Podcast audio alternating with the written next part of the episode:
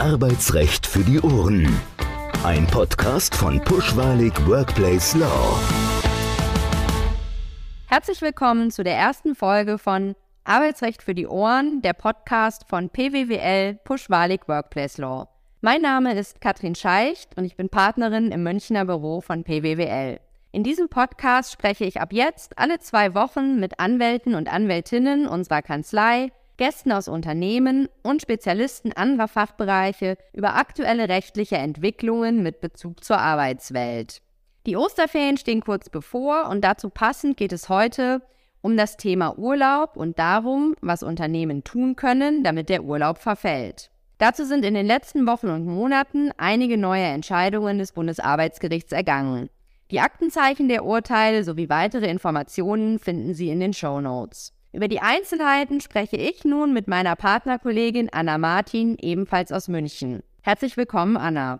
Anna berät als Fachanwältin für Arbeitsrecht Unternehmen zu allen individual- und kollektivrechtlichen Fragestellungen.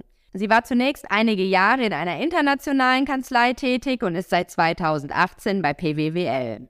Hallo Katrin, vielen Dank für die Einladung. Ich freue mich sehr, heute dabei zu sein. Wir sprechen jetzt über die wesentlichen Grundlagen des Urlaubsrechts als Hintergrund, den Verfall und die Verjährung von Urlaubsansprüchen und dabei vor allem über die Mitwirkungsobliegenheiten der Arbeitgeberseite und habe zum Schluss auch noch einige gute Neuigkeiten für alle, die uns aus den Unternehmen zuhören. Anna, kannst du zum Einstieg ganz kurz zusammenfassen, woraus sich der Urlaubsanspruch ergibt und wie viel Urlaub Mitarbeiter überhaupt haben?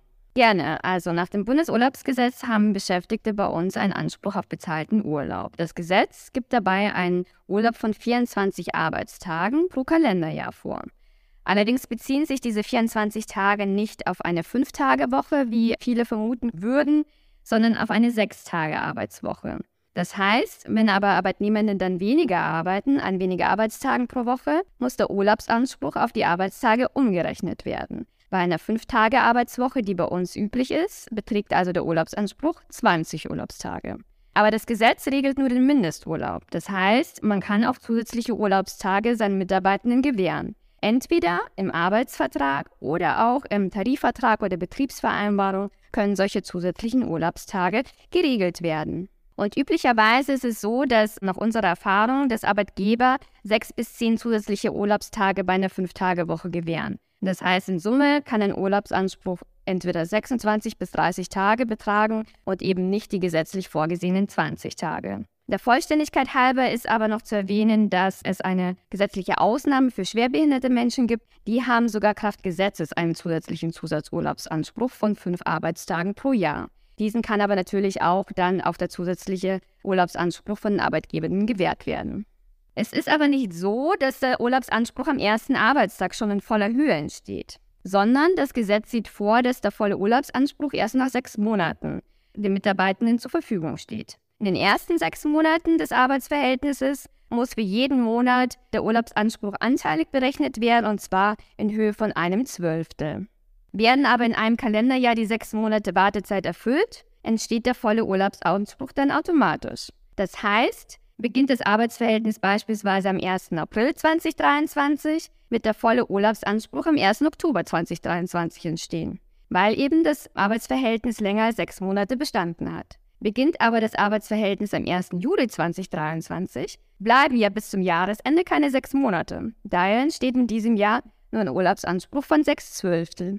Wenn ein Mitarbeiter unterjährig ein Arbeitsverhältnis beginnt und beim vorherigen Arbeitgeber schon seinen gesamten Jahresurlaub genommen hat, hat er dann bei dem neuen Arbeitgeber auch nochmal Anspruch auf den gesamten Urlaub oder wie ist die Situation dann? Also grundsätzlich besteht kein Anspruch auf den doppelten Urlaub. Es wäre nur dann anders, wenn der frühere Arbeitgeber weniger Urlaubstage gewährt als der neue Arbeitgeber. Dann könnte der Mitarbeiter Anspruch auf die Differenz haben. Dadurch soll nämlich nach der gesetzlichen Konzeption vermieden werden, dass Mitarbeitende doppelt Urlaub erhalten. Natürlich steht es den Arbeitgebern frei, dennoch den doppelten Urlaub zu gewähren, wenn sie das denn möchten. Da viele diese Vorschrift in der Praxis gar nicht kennen, könnte es sogar von den Mitarbeitern auch eher als negativ aufgefasst werden, wenn die Arbeitgebenden den Urlaubsanspruch kürzen. Aber das Recht haben sie nach dem Gesetz. Wenn sie dann aber als Arbeitgeber eine Kürzung vornehmen möchten, haben Sie die Möglichkeit, bei eben neuen Stellungen eine sogenannte Urlaubsbescheinigung zu verlangen. Dieses Recht ist auch vielen Arbeitgebern unbekannt. In dieser Urlaubsbescheinigung steht dann drin, wie viele Urlaubstage im laufenden Kalenderjahr der Mitarbeiter genommen hat, beziehungsweise wenn der Mitarbeiter für die Urlaubstage eine Urlaubsabgeltung erhalten hat, würde das genauso da drin stehen. Du hast gerade schon ein gutes Stichwort gesagt, nämlich das Stichwort der Urlaubsabgeltung. Wie sieht das Ganze aus im laufenden Arbeitsverhältnis? Wenn Mitarbeitende den Urlaub nicht nehmen, Dürfen die Unternehmen den Urlaub im laufenden Arbeitsverhältnis dann durch Geld abgelten? Auch wenn diese Idee sicherlich für viele Arbeitgeber und auch sicher für einige Mitarbeitende verlockend scheint, ist es leider vom Gesetz wegen nicht möglich. Die einzige Ausnahme, die das Gesetz vorsieht, ist dann tatsächlich, wenn das Arbeitsverhältnis endet. Erst dann ist eine finanzielle Abgeltung des offenen Urlaubs möglich. Das heißt, in diesem Fall sind dann die Urlaubstage auszuzahlen. Und zwar, die Auszahlung ist dann fällig am letzten Arbeitstag der Mitarbeiter. Es kommt nicht darauf an, aus welchem Arbeit Grund das Arbeitsverhältnis endet. Das heißt also, die Urlaubsabgeltung ist sowohl bei einer Eigenkündigung des Mitarbeiters zu zahlen, als auch bei einer Arbeitgeberkündigung, sei es durch personenbedingte Gründe, verhaltensbedingte Gründe oder betriebsbedingte Gründe. Urlaub kann also im laufenden Arbeitsverhältnis nicht ausgezahlt werden. Bis wann können Mitarbeitende denn den Urlaub überhaupt nehmen? Im Gesetz steht dazu ja in 7 Absatz 3 Satz 1 Bundesurlaubsgesetz, dass der Urlaub im laufenden Kalenderjahr genommen werden muss und nur ausnahmsweise in das nächste Kalenderjahr übertragen werden kann. Eine solche Übertragung ist nach dem Gesetz zulässig, wenn dringende betriebliche oder in der Person des Arbeitnehmers liegende Gründe dies rechtfertigen. Und auch dann muss der übertragene Urlaub laut Gesetzeswortlaut bis zum 31. März des folgenden Kalenderjahres gewährt und genommen werden. Ansonsten verfällt dieser. Nach der früheren Rechtsprechung war es dann so, dass der Urlaub immer dann verfallen ist, wenn er, mit Ausnahme von langdauernder Krankheit, nicht bis zum 31.03. des Folgejahres genommen wurde. Da hat sich aber einiges geändert. Anna, fass doch bitte mal kurz die aktuelle Rechtslage zum Verfall von Urlaub zusammen. Sehr gerne. Das Bundesarbeitsgericht hat bereits in einem Urteil vom 19. Februar 2019 entschieden, dass der Urlaub nur dann automatisch verfallen kann, wenn der Arbeitgeber die Arbeitnehmenden tatsächlich in die Lage versetzt hat, ihren Urlaub wahrzunehmen. Was bedeutet das? Das bedeutet, dass das Bundesarbeitsgericht von den Arbeitgebern erwartet, dass sie die Arbeitnehmenden über die konkrete Anzahl der Urlaubstage zum einen belehren die Belehrung umfasst dann nicht nur den Urlaubsanspruch für das laufende Kalenderjahr, sondern auch den Urlaubsanspruch, der aus den Vorjahren übertragen wurde. Zudem müssen die Arbeitgeber die Arbeitnehmenden über den möglichen Verfall des Urlaubs belehren. Dazu gehören auch die konkreten Fristen. Diese Belehrung muss auch individualisiert sein. Das heißt, es reicht nicht aus, wenn Arbeitgeber einfach nur ein Rundschreiben verschicken oder eine Rund-E-Mail, in der drin steht, sie müssen ihren Urlaub nehmen, liebe Arbeitnehmenden. Neben der Belehrung muss auch der Arbeitgeber, wenn erforderlich, die Arbeitnehmenden darauf hinweisen, dass sie den Urlaub rechtzeitig zu beantragen und zu nehmen haben, beziehungsweise sogar dazu auffordern. Wenn dann die Arbeitnehmenden trotzdem ihren Urlaub nicht nehmen, dann kann der Urlaubsanspruch verfallen nach der neuen Rechtsprechung. Wenn aber keine Belehrung erfolgt, dann kann der Urlaub auch nicht verfallen und wird angesammelt, und zwar auch teilweise über Jahre hinweg. Gilt diese Rechtsprechung, dass der Arbeitgeber die Mitarbeitenden über diesen Urlaub so detailliert informieren muss, dann auch für den übergesetzlichen Urlaub oder bezieht sich das nur auf den gesetzlichen Mindesturlaub? Also, das Bundesarbeitsgericht hat in einem Urteil vom 25. August 2020 klargestellt, dass die Hinweisobliegenheiten des Arbeitgebers nur für den gesetzlichen Mindesturlaub gelten. Zwar bezog sich die Entscheidung auf einen tarifvertraglichen Mehrurlaub, aber unseres Erachtens kann er ganz normal auch auf den arbeitsvertraglichen Mehrurlaub übertragen werden. Wir erkennen zumindest auch keine gegenteilige Rechtsprechung in den Instanzengericht. Wichtig aber in diesem Zusammenhang ist, dass die Arbeitgebenden entweder dann im Arbeitsvertrag oder im Tarifvertrag oder eben in der Betriebsvereinbarung zwischen dem gesetzlichen und zusätzlichen Urlaubsanspruch unterscheiden. Und zudem müssen sie auch für diesen zusätzlichen Urlaubsanspruch abweichende Regelungen treffen und zwar klarstellen, wann der Urlaubsanspruch verfallen wird. Also entweder am 31. März des Folgejahres oder wenn Sie abweichende Fristen regeln möchten, dann die entsprechende Frist. Arbeitgeber sind also gut beraten, wenn sie im Arbeitsvertrag zwischen dem gesetzlichen und dem übergesetzlichen Urlaub, also dem vertraglichen Zusatzurlaub oder gegebenenfalls auch dem tarifvertraglichen Zusatzurlaub differenzieren, damit für den übergesetzlichen Urlaub die inzwischen geltende sehr strenge Rechtsprechung zum Verfall von Urlaubstagen nicht eingreift. Unabhängig von der vertraglichen Regelung, die man entsprechend gestalten sollte, fass doch bitte noch mal ganz kurz zusammen, was Arbeitgeber tun können, um den Verfall von Urlaubsansprüchen zu ermöglichen. Wir empfehlen, dass die Arbeitgeber zu Beginn eines jeden Kalenderjahres den Beschäftigten konkret mitteilen, wie viele Urlaubstage ihnen zustehen, und zwar einschließlich der aus den Vorjahren übertragenen Resturlaubstage, dass sie die Beschäftigten dann auffordern, den Jahresurlaub so rechtzeitig zu beantragen und zu nehmen, dass dieser innerhalb des laufenden Kalenderjahres noch verbraucht werden kann und die Beschäftigten darüber zu belehren, dass nicht genommener Urlaub am Ende des Kalenderjahres spätestens aber mit Ende des Übertragungszeitraums dann auch tatsächlich verfällt. Vorhin hast du gesagt, dass schwerbehinderte Menschen einen gesetzlichen Zusatzurlaub von fünf Tagen pro Jahr bei einer Fünf-Tage-Woche haben. Muss der Arbeitgeber darüber ebenfalls informieren? Ja, das hat das Bundesarbeitsgericht im vergangenen Jahr eben ausdrücklich klargestellt. Kommen wir dann jetzt nochmal zurück zu der Frage, was Arbeitgeber tun können bzw. müssen, damit der Urlaub verfällt. Reicht eine einmalige Unterrichtung zu Beginn des Jahres? Und wie weist der Arbeitgeber denn diese Unterrichtung nach, dass er sie tatsächlich erfüllt hat, wenn die Parteien sich später mal über den Urlaub streiten sollten? Ob eine Unterrichtung zu Beginn des Jahres ausreicht oder ob die Information öfter zu erfolgen hat, ist bislang noch nicht gerichtlich geklärt. Wir empfehlen den ähm, Arbeitgebern regelmäßig, dass die Mitarbeiter zu Beginn des Kalenderjahres informiert werden, aber dann auch nochmal im dritten Quartal beispielsweise, dann hätten sie noch genug Zeit, um den Urlaub zu nehmen. Eine bestimmte Form für die Unterrichtung hat das Bundesarbeitsgericht nicht vorgesehen und nicht vorgegeben. Wir empfehlen aber, dass die Unterrichtung entweder schriftlich oder in Textform erfolgt, beispielsweise in einer E-Mail, je nachdem, was bei dem jeweiligen Arbeitgeber üblich ist. Also ob die Korrespondenz normalerweise per E-Mail erfolgt oder eben schriftlich in Schreiben, beziehungsweise ein bisschen offizieller. Denn Hintergrund dafür ist, dass wenn es zu einem Rechtsstreit kommt, muss der Arbeitgeber nachweisen, dass er die Mitarbeiter unterrichtet hat, wann die Unterrichtung erfolgt ist und ob sie den Vorgaben des Bundesarbeitsgerichts entsprach. Und das ist natürlich nicht möglich oder es wird schwer sein, das nachzuweisen, wenn die Unterrichtung nur mündlich erfolgt ist. Und was gilt dann, wenn der Arbeitgeber nicht über den Urlaub informiert? Dazu gab es ja Ende 2022 und Anfang 2023 auch neue Gerichtsentscheidungen.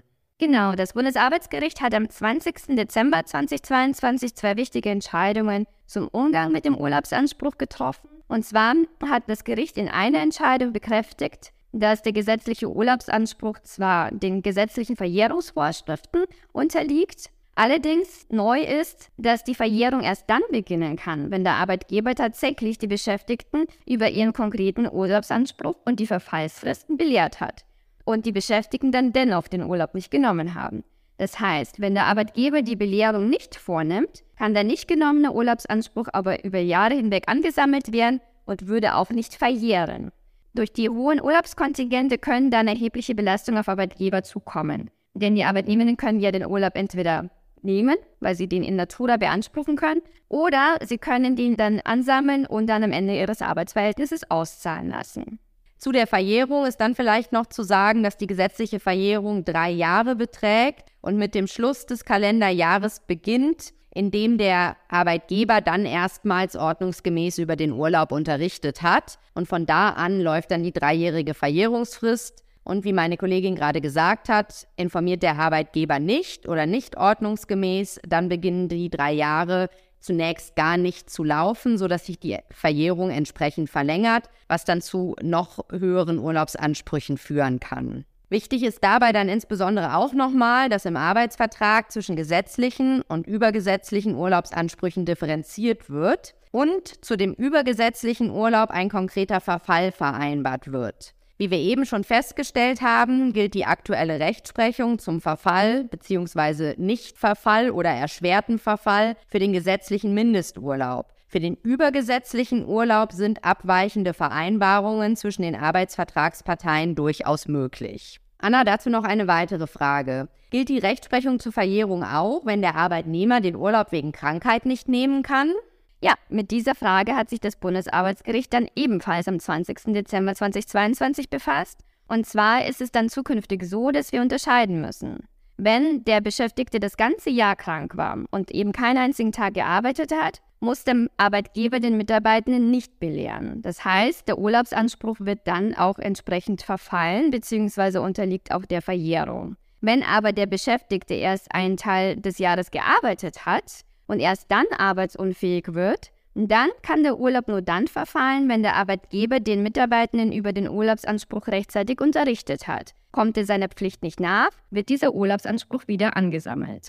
Und was gilt zur Verjährung von Urlaub, wenn das Arbeitsverhältnis schon beendet ist? Müssen Unternehmen sich jetzt Sorge machen, dass Mitarbeiter, die bereits vor zehn Jahren ausgeschieden sind, heute noch Urlaubsansprüche geltend machen können? Hierzu hat das Bundesarbeitsgericht in einem recht aktuellen Urteil vom 31. Januar 2023 seine bisherige Rechtsprechung bestätigt und hat klargestellt, dass der Urlaubsabgeltungsanspruch der Verjährung unterliegt. Die gesetzliche Verjährung bei Urlaubsabgeltungsansprüchen beginnt in der Regel mit dem Ende des Jahres, in dem das Arbeitsverhältnis geendet hat und dauert drei Jahre. Uns liegt bislang nur die Pressemitteilung vor, aber aus dieser ergibt sich, dass es für die Verjährung von Urlaubsabgeltungsansprüchen nicht darauf ankommt, ob der Arbeitgeber seine Arbeitnehmenden über den Urlaub im laufenden Arbeitsverhältnis belehrt hat. Das heißt, selbst wenn Arbeitgeber keine Belehrung vorgenommen haben im laufenden Arbeitsverhältnis, müssen sich keine Gedanken machen, denn die Urlaubsabgeltungsansprüche unterliegen dann ganz normal der dreijährigen Verjährungsfrist. Die wichtigsten Punkte aus unserer heutigen Folge sind also, dass Arbeitgeber im Arbeitsvertrag zwischen gesetzlichem und übergesetzlichem Urlaub unterscheiden und den Verfall des übergesetzlichen Urlaubs ausdrücklich regeln sollten. Arbeitgeber sollten außerdem zu Beginn jeden Jahres schriftlich oder in Textform, das heißt zum Beispiel per E-Mail, über den Urlaub unterrichten und diese Unterrichtung gegebenenfalls im laufenden Jahr wiederholen. Anna, bitte fass doch noch mal kurz zusammen, was dann dabei genau zu beachten ist, wenn die Arbeitgeber diese Unterrichtung vornehmen. Genau, die Arbeitgeber sollten den Beschäftigten konkret mitteilen, wie viele Urlaubstage ihnen zustehen. Und zwar nicht nur die für das laufende Kalenderjahr, sondern einschließlich die aus den Vorjahren übertragenen Resturlaubstage. Sie sollten auch die Beschäftigten auffordern, ihren Jahresurlaub rechtzeitig zu beantragen und zu nehmen, so dass dieser innerhalb des laufenden Kalenderjahres dann verbraucht werden kann. Die Beschäftigten sollten auch darüber belehrt werden, dass nicht genommener Urlaub am Ende des Kalenderjahres verfällt, spätestens aber mit Ende des Übertragungszeitraums. Wir haben zudem gute Neuigkeiten für Arbeitgeber, die bislang ihre Beschäftigten nicht unterrichtet haben. Und zwar hat sich zwar der nicht gewährte Urlaub bislang schon angesammelt, allerdings können Arbeitgeber jetzt eine Belehrung vornehmen, die sich dann auf den gesamten bislang angesammelten Urlaub bezieht und sie dann auf die jeweiligen Verfallsfristen hinweisen. Und wenn diese Mitteilung dann ordnungsgemäß erfolgt und die Mitarbeitenden dann vor Ablauf des Kalenderjahres bzw. vor Ablauf des Übertragungszeitraums ihren Urlaub nicht genommen haben, dann kann sich der Arbeitgeber darauf berufen, dass dieser Urlaub verfallen ist. Das heißt, es ist nicht zu spät, mit der Belehrung zu beginnen. Und last but not least, wenn mit der Belehrung einmal begonnen wurde, dann kann diese und sollte auch im laufenden Jahr gegebenenfalls wiederholt werden. Die Entscheidungen, die wir heute vorgestellt haben und weitere Infos zum Urlaubsrecht, wie zum Beispiel unsere Blogbeiträge, sind in den Show Notes nochmal zusammengefasst. Zum Schluss habe ich noch eine persönliche Frage an dich, Anna. Hörst du selbst Podcasts und hast du einen Lieblingspodcast? In der Tat, ich höre tatsächlich jeden Tag Podcasts. Ich habe keinen Lieblingspodcast, das hängt so ein bisschen von meiner Stimmung ab. Ich stehe ziemlich auf True Crime Podcasts, vor allem Zeitverbrechen. Wenn ich mal was zum Lachen brauche, dann höre ich Fest und Flauschig von Böhmermann und Schulz. Und äh, wenn ich mich tatsächlich mal informieren möchte, dann Lage der Nation wäre mein präferierter Podcast. Vielen Dank, dass du heute mit mir in diesem Podcast über die aktuelle Rechtsprechung zum Urlaub gesprochen hast und auch noch deine Podcast-Erfahrungen als Hörer geteilt hast. Vielen Dank auch an alle Hörerinnen und Hörer fürs Zuhören. Die nächste Folge von Arbeitsrecht für die Ohren erscheint am 6. April 2023. Bis dahin steht für Feedback, Themenwünsche und Anregungen die E-Mail-Adresse podcast.pwwl.de zur Verfügung. Und natürlich freuen wir uns über viele 5-Sterne-Bewertungen. Bis zum nächsten Mal, alles Gute. Vielen Dank für die Einladung, Katrin. Es hat sehr viel Spaß gemacht. Ich hoffe, ich darf wiederkommen. Jederzeit gerne.